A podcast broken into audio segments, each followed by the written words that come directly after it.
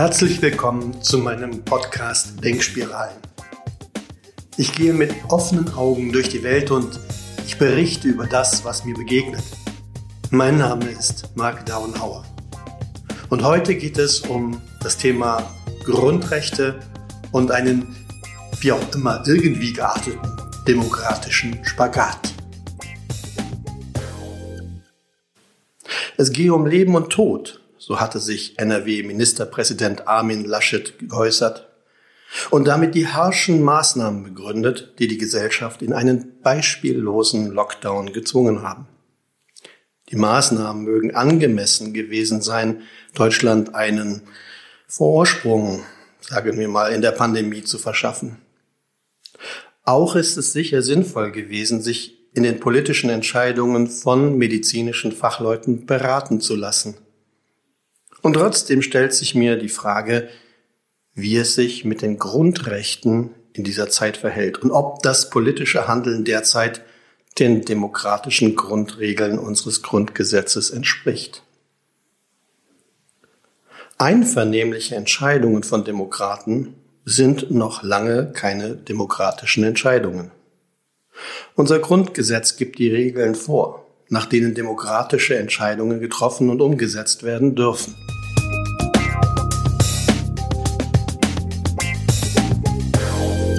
Was ist unser Grundgesetz wert, wenn es in einer Krise nicht mehr vollends beachtet wird?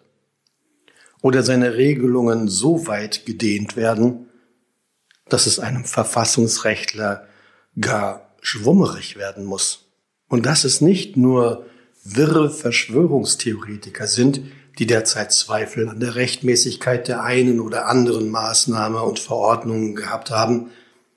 Das lässt sich alleine daran festmachen, dass es ja mittlerweile eine ganze Reihe von Gerichtsurteilen gibt, die Maßnahmen des Staates aufgehoben haben, weil sie als unangemessen betrachtet worden sind.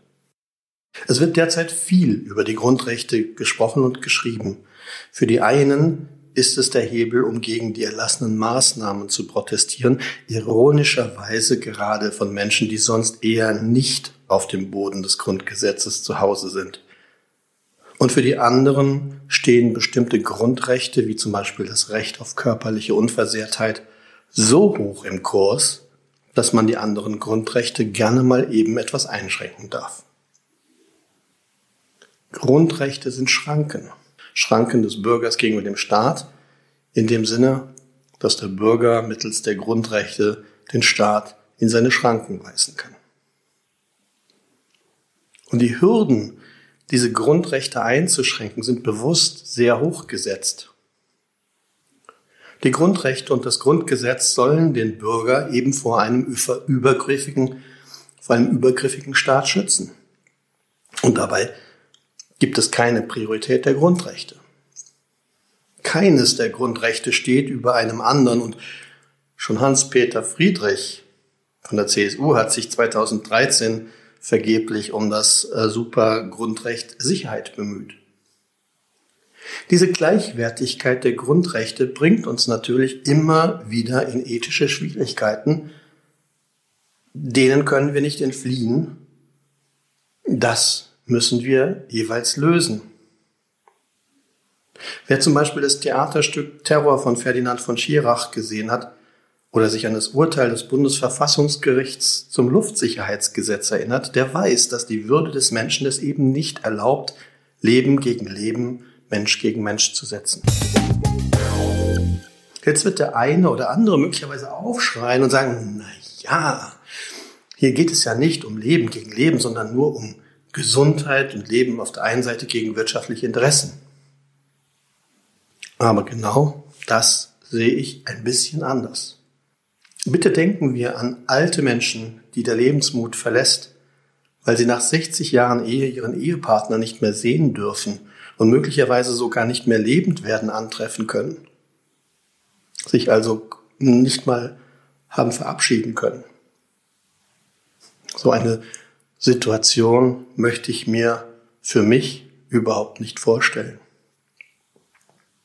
Oder denken wir an kranke Menschen, die sich derzeit nicht mehr in Arztpraxen trauen und notwendige Behandlung nicht mehr bekommen. Was ist mit psychisch kranken Menschen, die nicht mehr adäquat behandelt werden oder aus ihrem sozialen Umfeld herausfallen? Was ist gar mit depressiven Menschen, die wir mit dem sozialen Abstand in den Suizid möglicherweise treiben? Oder andere Menschen, die, die wir aufgrund der Vernichtung ihres wirtschaftlichen Lebenswerkes krank, möglicherweise depressiv machen und schlimmstenfalls auch in den Tod treiben? Vielleicht mögen Sie das für übertrieben halten. Ich glaube, es ist es aber nicht. Was ist mit den Kindern, deren Recht auf körperliche Unversehrtheit gerade mit Füßen getreten wird? Weil ihnen zum Beispiel im rechten Alter die Sozialisierung mit Gleichaltrigen fehlt, die vielleicht zu Hause unter körperlicher Gewalt durch überforderte Eltern leiden und die derzeit keine Lobby haben. Was ist mit dem Schulsystem, das gerade den Bach hinuntergeht?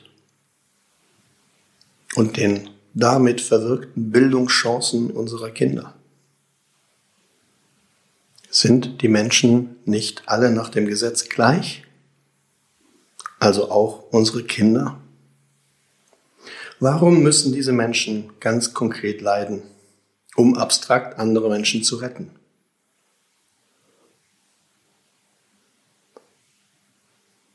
Warum darf ich einen entführten Chat mit 100 Leuten an Bord nicht abschießen, um Zehntausende im nächstgelegenen Fußballstadion potenziell zu retten? Weil das Grundgesetz es verbietet. Es verbietet, Menschen gegen Menschen zu rechnen. Aber wie weit sind wir davon heute entfernt?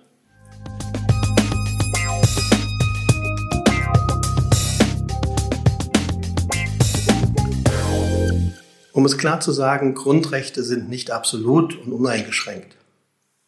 Bestimmte Grundrechte dürfen auf Basis von Gesetzen eingeschränkt werden und zu einem dieser Gesetze gehört eben auch das Infektionsschutzgesetz.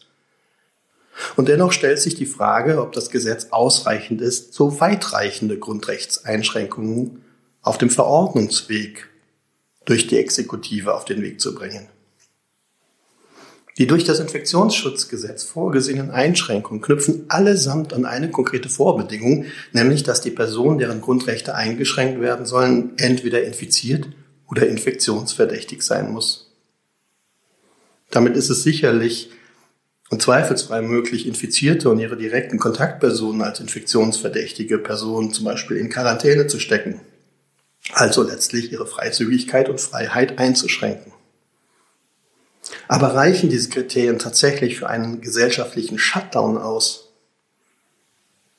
Sind diese Kriterien ausreichend, um eine ganze Gesellschaft als quasi infektionsverdächtig darzustellen?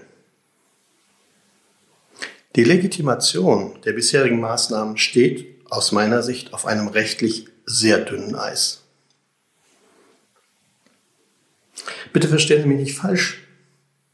Ich möchte die Richtigkeit verschiedener Maßnahmen aus einer virologischen oder epidemiologischen Sicht überhaupt nicht anzweifeln und unterstelle auch den handelnden Personen grundsätzlich lautere Absichten.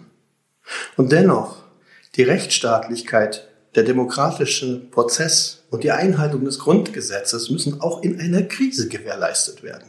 Es gibt keine guten und keine schlechten Krisen. Man stelle sich nur vor, die nächste Krise wäre politisch motiviert. Was wäre ein Föderalismus dann noch wert, wenn seitens der Bundesregierung Konformität erwartet werden könnte? Was, wenn Regierungen einfach schalten und walten können und Opposition mit moralischen Argumenten praktisch mundtot gemacht werden? Was ist, wenn man Krisen-Apps die geeignet sind, Menschen zu verfolgen, per Zwang einführt. Unfug, sagen Sie? Dann hören Sie den Leuten wie dem Vorsitzenden des Gesundheitsausschusses des Städtetages in NRW einmal gut zu. Oder jetzt jüngst Herrn Voss mit Vorstellungen zu bestimmten Privilegien, die App-Nutzer haben dürfen. Wolfgang Schäuble hat es aus meiner Sicht sehr treffend formuliert. indem er das Recht auf Gesundheit als absolutes Supergrundrecht in Frage stellte. Es wäre fatal, wenn sich eine Gesellschaft nur noch und ausschließlich einem statistischen R-Wert oder einer Neuinfektionszahl unterzuordnen hätte. Aber genau das passiert gerade.